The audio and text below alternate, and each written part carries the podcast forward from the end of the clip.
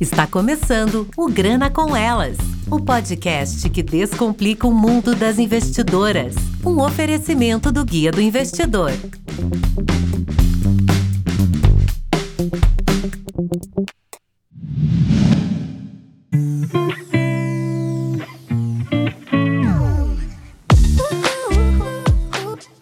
Pessoal. Espero que vocês estejam bem. Para quem não me conhece ainda, eu sou a Ana Vieira. Eu sou a CFO da MGC Holding, maior player independente hoje no mercado de aquisição de créditos e que realiza a gestão da recuperação desses créditos inadimplidos, sendo eles próprios ou de terceiros. A gente faz todo esse serviço com uma plataforma própria que a gente criou dentro de casa de alta tecnologia. Na companhia, a gente também atua em processos de reestruturação financeira de empresas de quaisquer segmentos, em prevenção de riscos e renegociação de dívidas empresariais de elevada complexidade. Queria contar um pouquinho para vocês uma novidade. No mês de outubro, eu participei de um episódio do podcast Grana com Você, que é o programa fundado e apresentado pelo nosso querido Jensen, profissional bastante conhecido no mercado por todos os projetos do Guia do Investidor. Bom, durante a nossa conversa, o tema foi sobre a presença das mulheres no universo dos investimentos, e essa conversa foi tão boa que no meio do ar, no meio do nosso episódio, eu recebi um convite dele para lançar naquele momento, naquele exato momento, o primeiro episódio do Grana com Elas. Sagitariana que sou,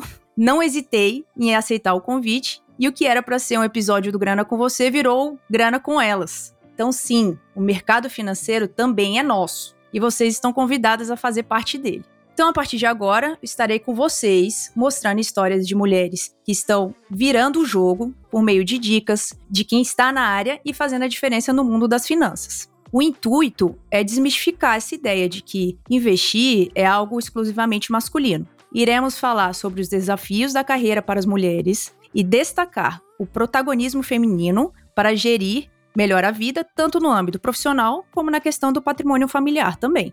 Além disso, vamos comentar as possibilidades para a educação financeira e como ter uma relação mais saudável com o dinheiro. Para fazer isso acontecer, teremos a presença de mulheres interessantes que possam compartilhar com vocês casos de sucesso para servir de inspiração e motivação. Sendo assim, eu vou fazer a apresentação da nossa primeira convidada, que está aqui conosco hoje, que é a presença da Bia Santos, única representante negra no acervo do Museu da Bolsa do Brasil, que abriu as portas no início de agosto em São Paulo, com o objetivo de estabelecer uma nova relação das pessoas com o universo da educação financeira. Quem visitar o museu vai conseguir ver a menção a Bia Santos, CEO e fundadora da Barcos, startup que tem como objetivo democratizar o acesso à educação financeira para jovens e adultos. Além disso, Bia foi reconhecida pela Forbes na lista Under 30 na área de ciência e educação, vencedora do prêmio Mulheres que Transformam da XP na categoria de inovação e finanças. Graduada em administração, pós-graduada em História e Cultura Africana e Afro-Brasileira pelo Instituto Pretos Novos, com pesquisas sobre diversidade organizacional e finanças. Faz parte do livro Somos Empreendedoras do Itaú Mulheres Empreendedora. Bom, Bia, que currículo! Bem-vinda ao nosso espaço. Tudo bem com você? Olá, queridos, queridas, tudo bem? Estou muito feliz de estar aqui com vocês. Vamos trocar essa ideia que eu estava animada para a gente conversar. Que bom. A gente também está bem feliz com a sua presença aqui, Bia. Obrigada por ter aceitado o nosso convite. Então, para começar o nosso bate-papo, queria que você começasse contando um pouquinho sobre como é ser uma mulher negra representante no acervo do Museu da Bolsa do Brasil. Bom, eu lembro que quando eu recebi o convite, né, para visitar o museu na semana de abertura, eu fiquei extremamente feliz em saber que eu era um dos nomes, né, de especialistas que foram cotados e que estão lá representando não só o mercado financeiro, mas também é, o olhar, né, com o olhar de educação e inclusão financeira que é super importante para o nosso Brasil. Mas ao mesmo tempo bate aquele questionamento, né, de quantos outros especialistas negros a gente tem no mercado que acabam não recebendo esse espaço de reconhecimento, né de mostrar mesmo o trabalho dessas pessoas, de como elas têm revolucionado também o mercado financeiro. Então tem um lado de bastante orgulho de saber que a gente já está transpondo algumas barreiras históricas, mas ao mesmo tempo ainda tem muito trabalho a ser feito. Com certeza. Muito legal, muito legal, Bia. E como que funciona essa sua participação e a dinâmica no museu? Bom, tem um espaçozinho reservado para vários especialistas com falas sobre o trabalho deles, opiniões sobre o mercado financeiro e pontos que a gente ainda tem que evoluir, pontos que a gente já evoluiu né, ao longo desses anos. E eu tenho estabelecido uma relação mais próxima com a B3 e com o B3, né, com o Museu da Bolsa de Valores, para que a gente traga cada vez mais referências negras tanto nas atividades que eles fazem com, com jovens de escolas públicas, com professores, enfim, com o público geral que vai visitar o museu, quanto internamente também. Então, foi uma relação que foi estreitada, né? E eu acho isso super positivo para a gente pensar em mais ações para trazer a pauta racial para dentro do mercado financeiro. Com certeza, é uma pauta super importante que a gente tem que ficar de olho. Não somente a pauta de mulheres né, no mercado financeiro, Bia, mas essa pauta da mulheres negras, essa representatividade é muito importante trazer também como pauta. De que forma que você lida com a liderança dessa representatividade negra no país? Bom, durante bastante tempo foi difícil para mim, né? Porque é, eu fundei a Barcos, eu tava com 20 anos. Então, além de eu ser muito jovem, né, eu sou do subúrbio do Rio de Janeiro, vim de uma família de classe média baixa, tinha poucas referências próximas de mulheres negras que estavam à frente de seus negócios, atuando nesse mundo, né, das finanças. E além disso, era preta, era, né, muito jovem, mulher, enfim. Então, num primeiro momento foi bastante difícil conseguir inclusive me posicionar enquanto CEO da empresa, porque eu sentia que muitas pessoas não me levavam a sério, né? A gente tinha ali muitas dificuldades no início de fechar os primeiros contratos contratos, de falar sobre o tema educação financeira, que também é bastante recente no Brasil. Então eu brinco que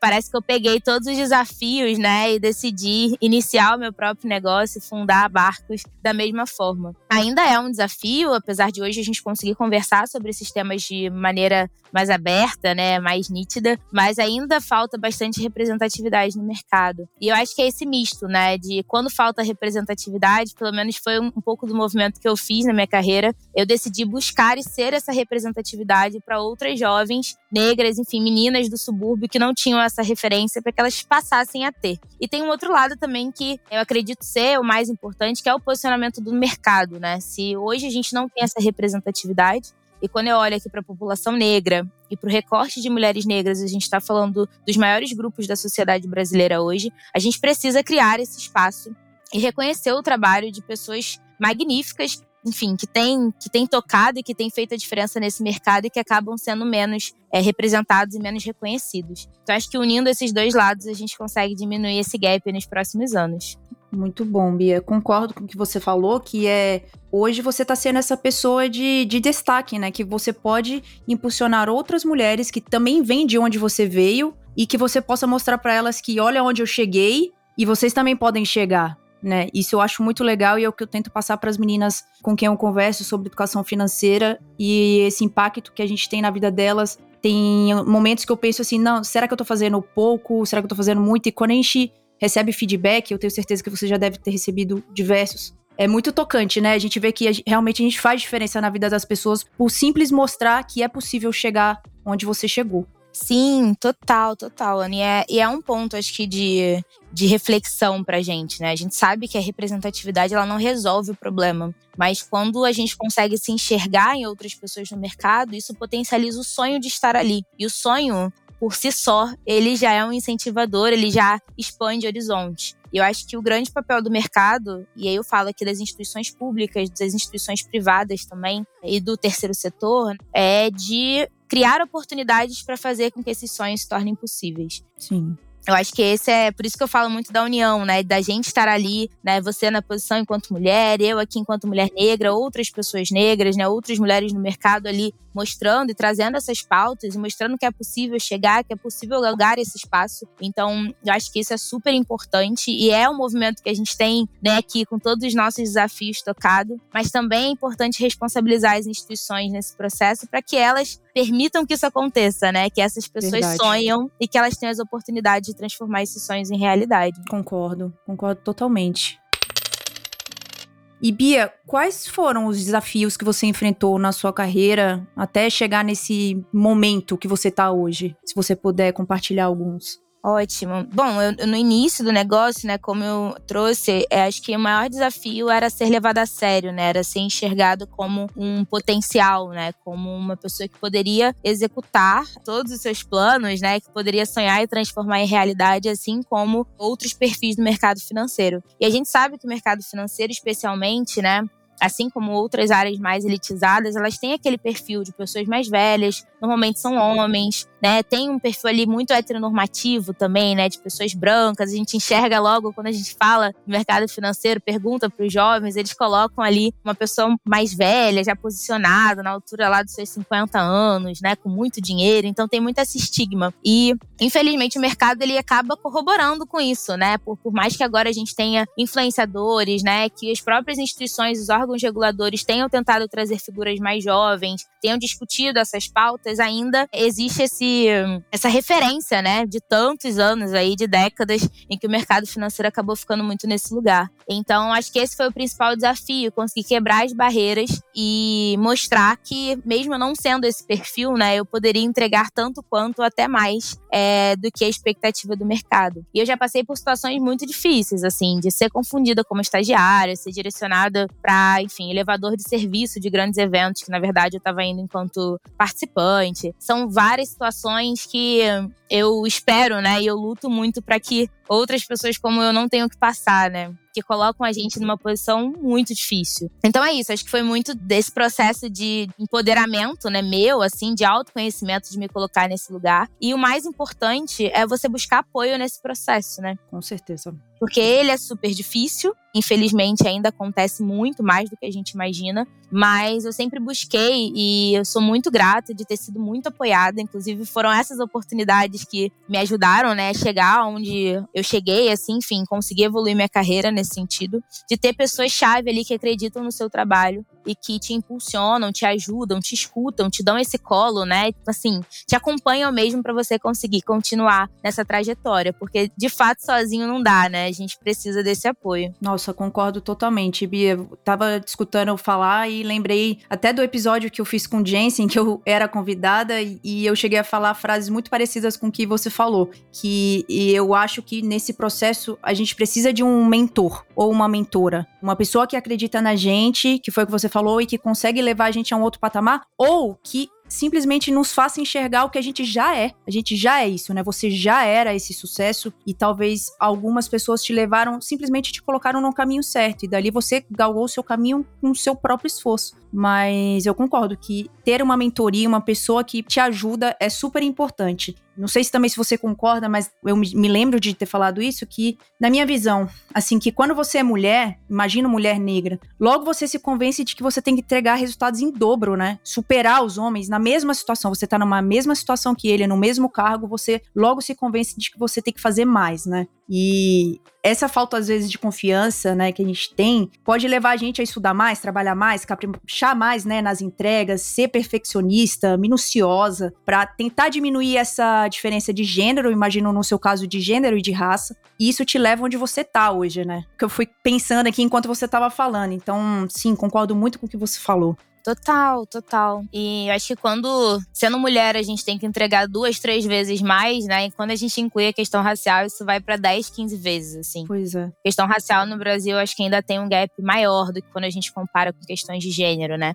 E aqui eu não tô colocando que uma dor é maior do que a outra, muito pelo contrário, né? A gente tem intersecções aí e muitas camadas quando a gente olha para a estrutura da nossa sociedade. Mas realmente, hoje a gente consegue, né, ver essa diminuição quando a gente olha ali para diferenças de gênero. Também são passos de, de formiguinha, né? Mas a gente tem conseguido trabalhar mais esse tema. E a questão racial acaba sendo um pouco mais difícil. Acho que o mercado ainda está entendendo que, de fato, essa é uma questão também estrutural e deveria ser prioritária. E eu concordo super com você, tanto da importância dos mentores, né, de você buscar pessoas que já passaram pelas mesmas situações, a gente não demorar para pedir ajuda, né, para pedir um direcionamento. Então isso é super importante para a gente conseguir continuar evoluindo ali os nossos objetivos e também o quanto isso acaba acarretando nesse cansaço, né, nesse esgotamento, já que a gente precisa fazer muitas vezes mais para conseguir ser visto, apesar dos nossos resultados serem tão bons ou até melhores do que outros perfis do mercado. E eu acho que esse é um, é um alerta vermelho, né? Porque colocar a pessoa no espaço de representatividade é extremamente importante, mas é preciso oferecer aparatos para que essa pessoa continue lá de forma saudável, né? Que ela não adoeça nesse processo. Então, isso é algo que eu falo de forma muito aberta também. Quantas vezes ao longo desses seis anos de empresa, quase sete, eu não tive crise de ansiedade, né? Eu faço acompanhamento terapêutico, tenho lá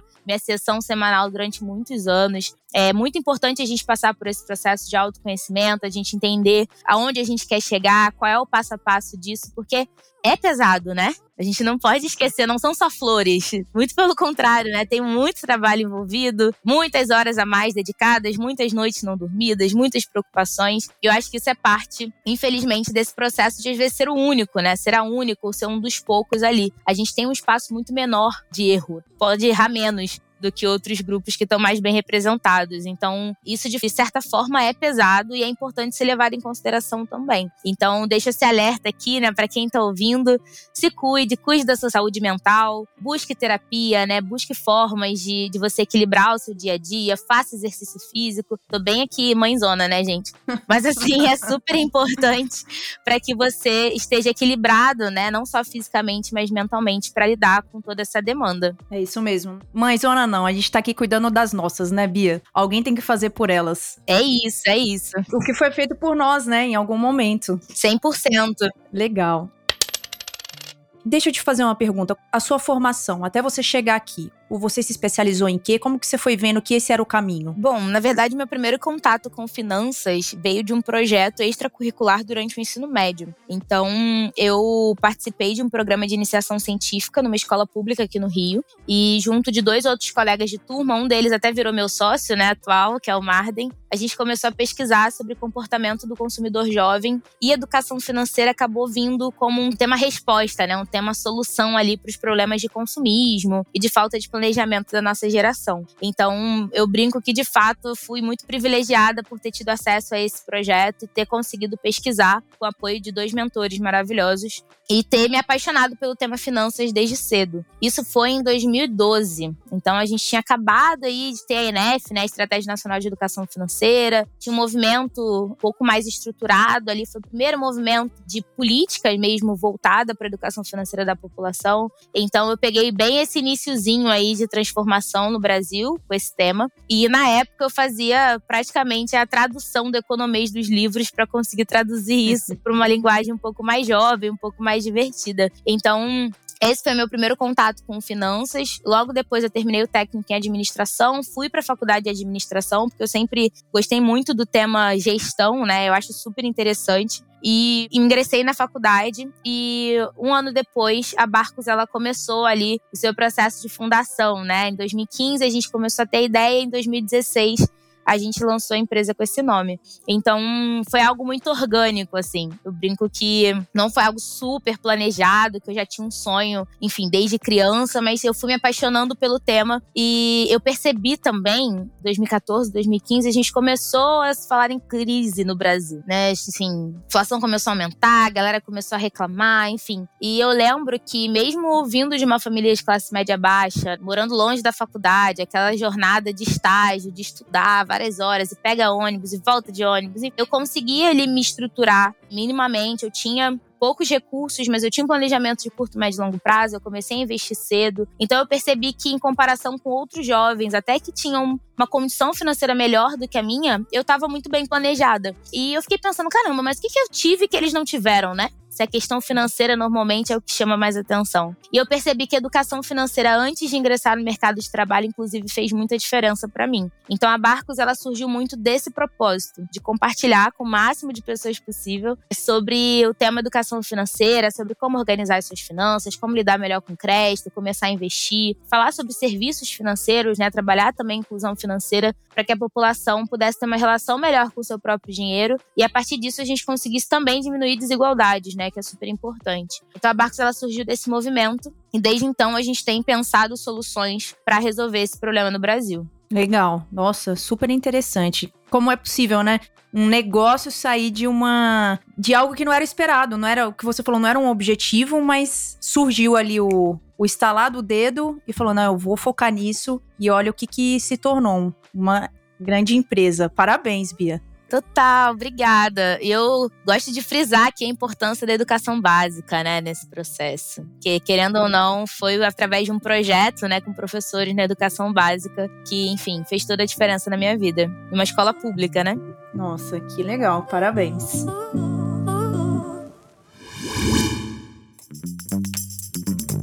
Que tal conversar sobre investimentos e tirar todas as suas dúvidas? Faça parte do grupo do Guia do Investidor do Telegram. Acesse guiadoinvestidor.com.br barra Telegram ou clique no link que está na descrição.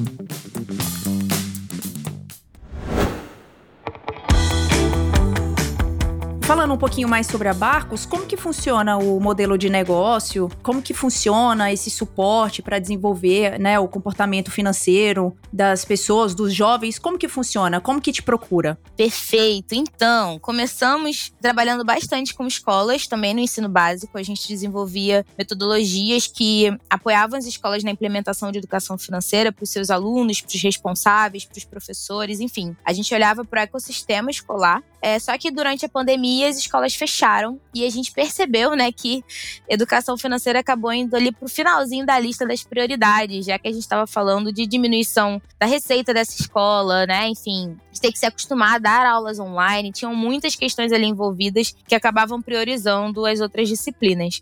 Então a gente decidiu pivotar, isso foi em 2020, e lançamos no finalzinho de 2020 a Yara, que é a nossa principal solução hoje, que ensina educação financeira, mas através do WhatsApp.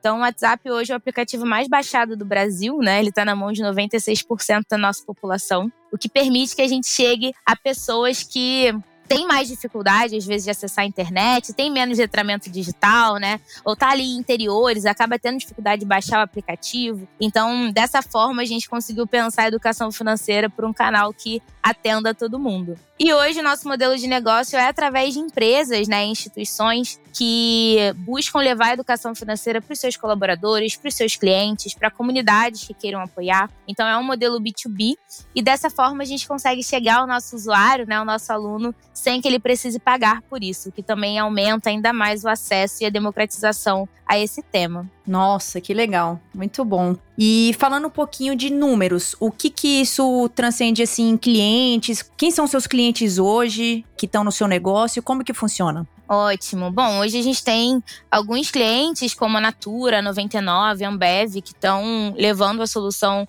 para as suas consultoras, colaboradores, né, para os seus clientes. É, a gente também atua em alguns projetos um pouco mais personalizados, como o Torneio de Educação Financeira, que foi criado pelo Instituto XP. E a gente chegou a, ao número de 100 mil usuários que já passaram pela nossa solução e que já tiveram acesso à educação financeira através da Yara. Esse número aí é super quentinho, chegou no uhum. nosso resultado agora de fim de ano. E, enfim, eu espero que a gente consiga aumentar ainda mais esse impacto no ano que vem através das organizações. Com certeza, você vai atingir isso com pé nas costas. Se hoje você já tá nesse sucesso que você tá, Bia, daqui pra frente, como diz o outro, é que nem foguete, né? Não tem ré. eu espero, viu? Eu espero.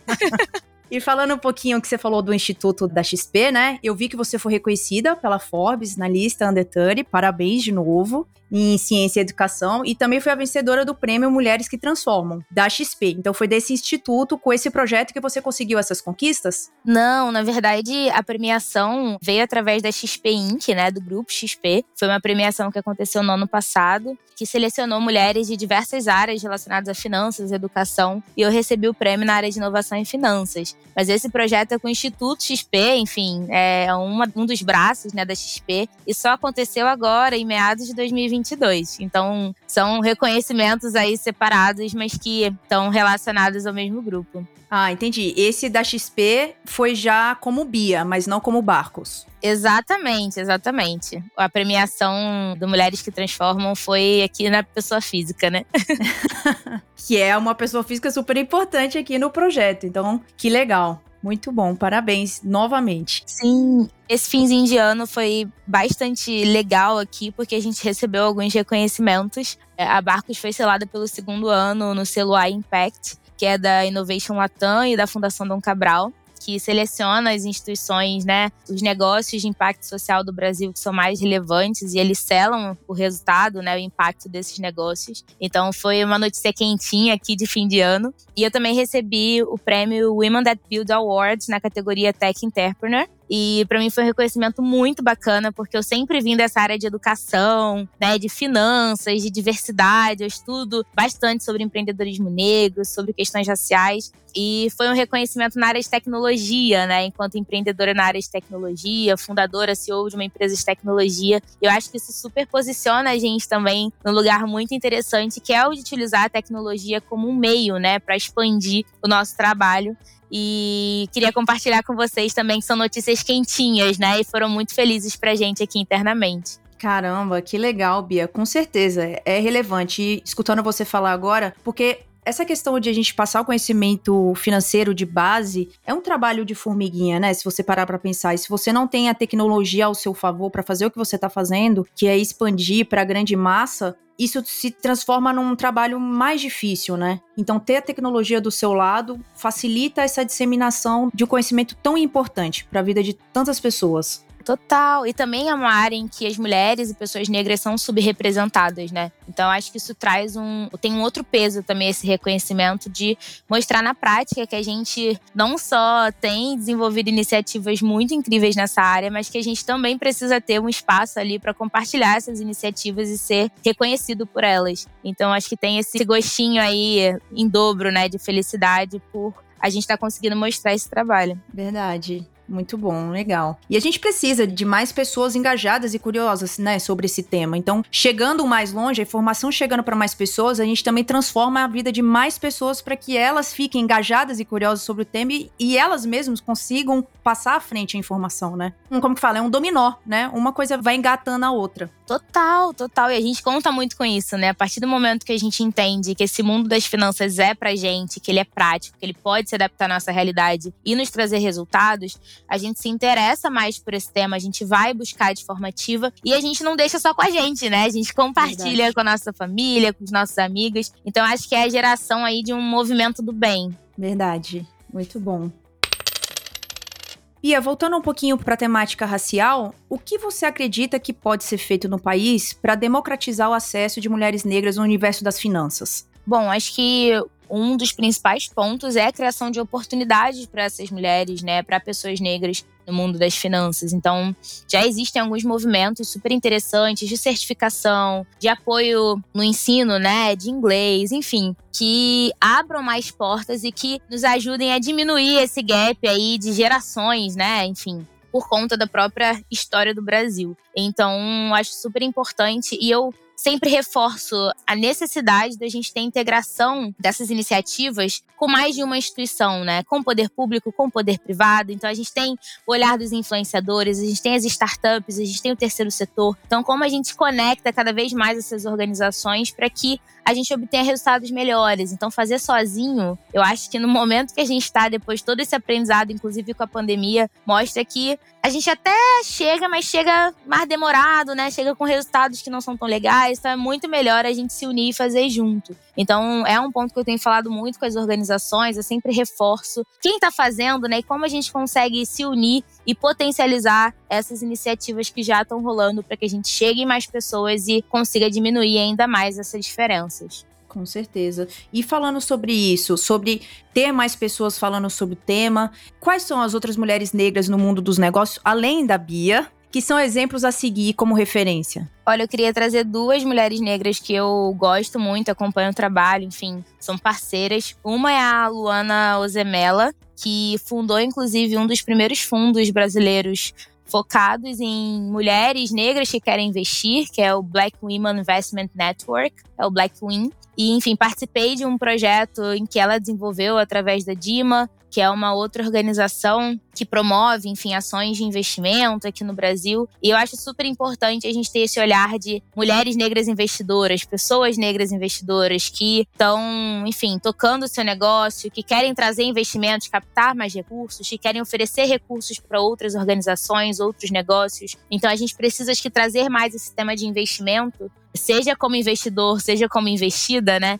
para pessoas negras. Então, mostrar essas possibilidades do mercado é algo super importante e é algo que a Luana tem feito de uma forma incrível, assim, sou muito fã. E queria também trazer uma outra empreendedora agora, que é a Letícia Vidal. Ela é CEO da Gestar, que é um negócio que olha muito para a maternidade, para a primeira infância. E eu acho que é um tema também super importante quando a gente olha para a saúde da população negra, da saúde das mulheres. E, enfim, ela também é uma empreendedora negra que eu sou, assim, apaixonada pelo trabalho. Acabaram de, de fechar a primeira rodada de investimentos, o que é um, um, grande feito quando a gente olha para esse tema, né? Todos os preconceitos que esse tema tem no mercado. Então, eu queria trazer aqui essas duas mulheronas para vocês conhecerem também e acompanharem o trabalho. Ai, que legal. Eu já vou pesquisar elas aqui e começar a seguir também. E falando do mundo dos investimentos, a Luana, ela também se enquadra, ela também dissemina informações sobre investimento. Ou as duas são mais da parte empresarial, empreendedoras? Ou tem mais um nome, assim, do mundo dos investimentos, finanças mesmo, que você gostaria de trazer? Então, a Luana, ela vem bastante desse mundo. Uhum. Esse mundo dos investimentos, né? Ela até tá mais relacionada a empresas do setor privado, enfim, tem essa correlação. E a Letícia, ela tá no lugar mais de empreendedora, né? Que tá vivendo ali Sim. no dia a dia também outros corres. Então, acho que são dois exemplos dos dois lados, né? Perfeito. Que a gente pode acompanhar e se inspirar. Perfeito. Muito bom. E, Bia, de que maneira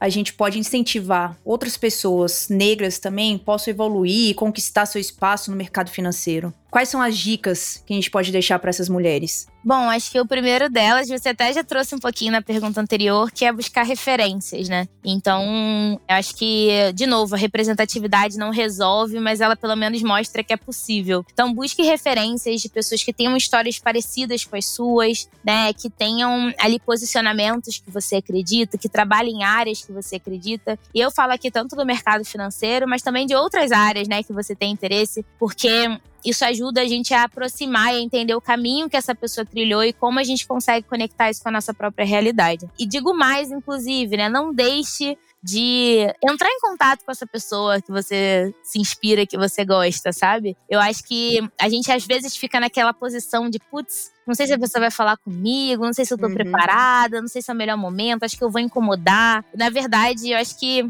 quando você se conecta, né, com essas pessoas, elas também têm a oportunidade de deixar um legado, de compartilhar aprendizados. Isso é muito bacana. Então, acho que é um ganha-ganha, né?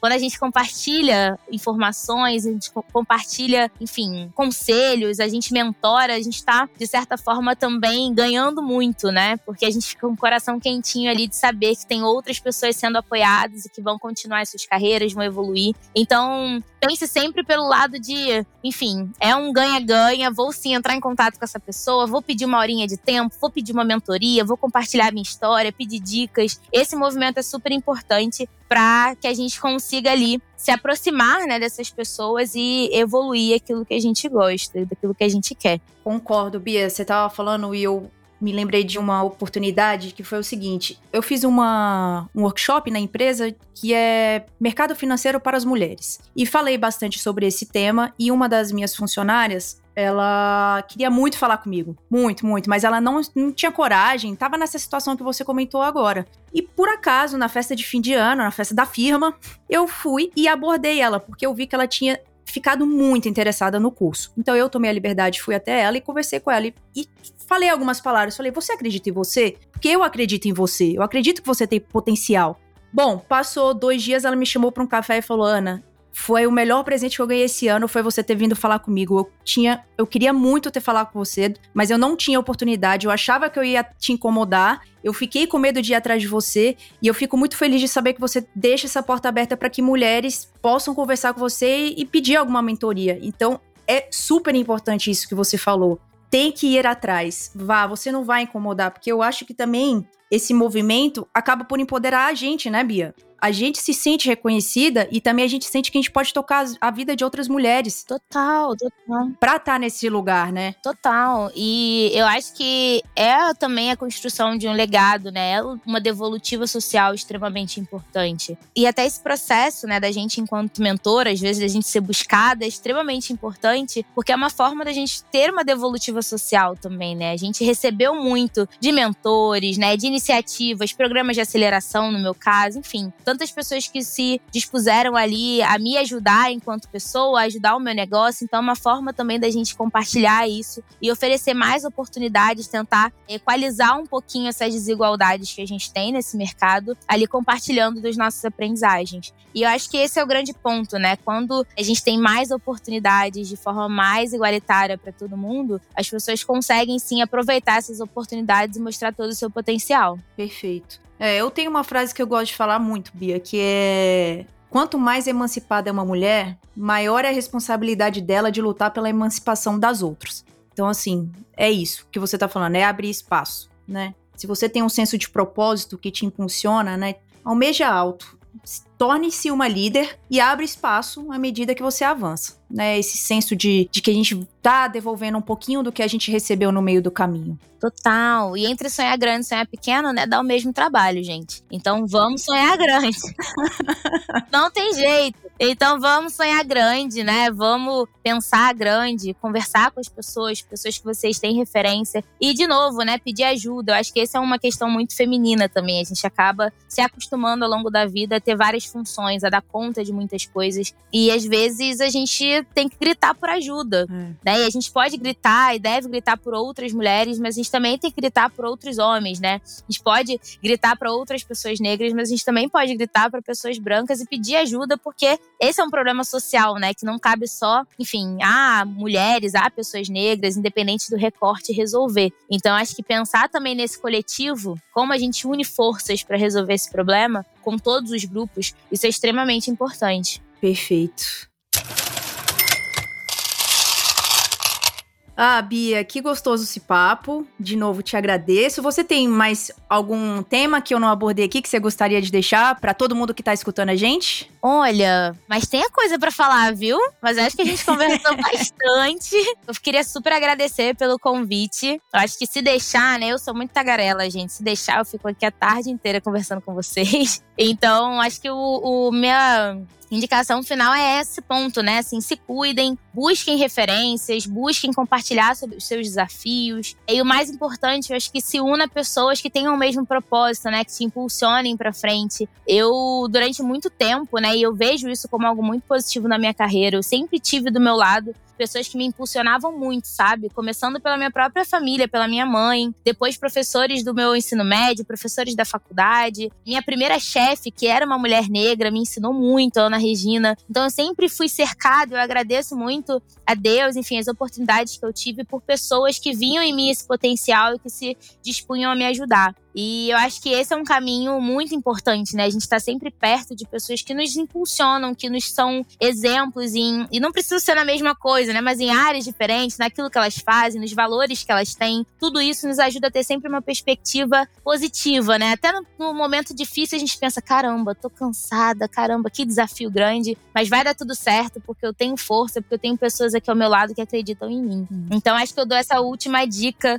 Prestem muita atenção com quem vocês estão compartilhando, quem vocês estão aprendendo, quem está pertinho de vocês. E busquem sempre pessoas que deem essa injeção de energia, né? Para que vocês consigam chegar ainda mais longe. Verdade, muito bom. Você tocou pontos ali super importantes também, que são valores, né? Pessoas que estejam alinhadas com seus valores. Isso é super importante. Com propósito e valores que, que estejam alinhados com você. É isso, querida. E assim a gente vai deixando o nosso legado positivo, né? É isso. Bom, Bia, quer deixar um pouquinho o seu canal, suas redes sociais para a gente finalizar? Super, por favor, entre em contato comigo, adoro, gente. Então, tanto minhas redes principais são o Instagram e o LinkedIn, então acessem lá, arroba Santos. S-O-U, Bia Santos. E também acessem as redes da Barcos, estamos presentes aí em quase todas, que é Barcos, com K-U-S no final, Eduque de Educação. Então, Barcos Eduque, com Czinho mudo, vocês vão encontrar a gente em praticamente todas as redes sociais. Oba, eu já tô seguindo todas, viu? Maravilhosa!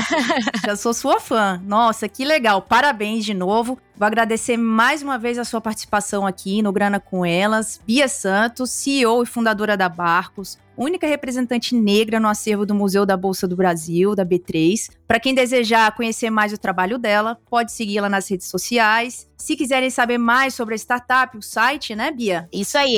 barcos.com.br. Isso aí, www.barcos.com.br, barcos com KOS, gente. Isso. E para quem gostou do nosso bate-papo de hoje, para as mulheres que desejam ser donas da sua independência financeira, aguardem o próximo episódio. Estaremos juntas em breve novamente. Até logo. Muito obrigado, Bia, e um grande beijo. Obrigada a você, querida. Até logo. Beijo. Tchau, tchau.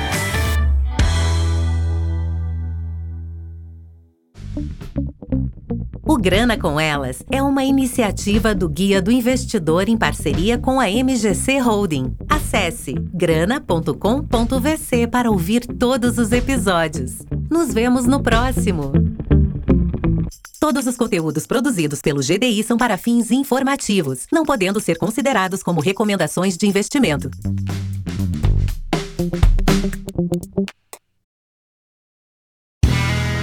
Este podcast foi editado por Play Áudios.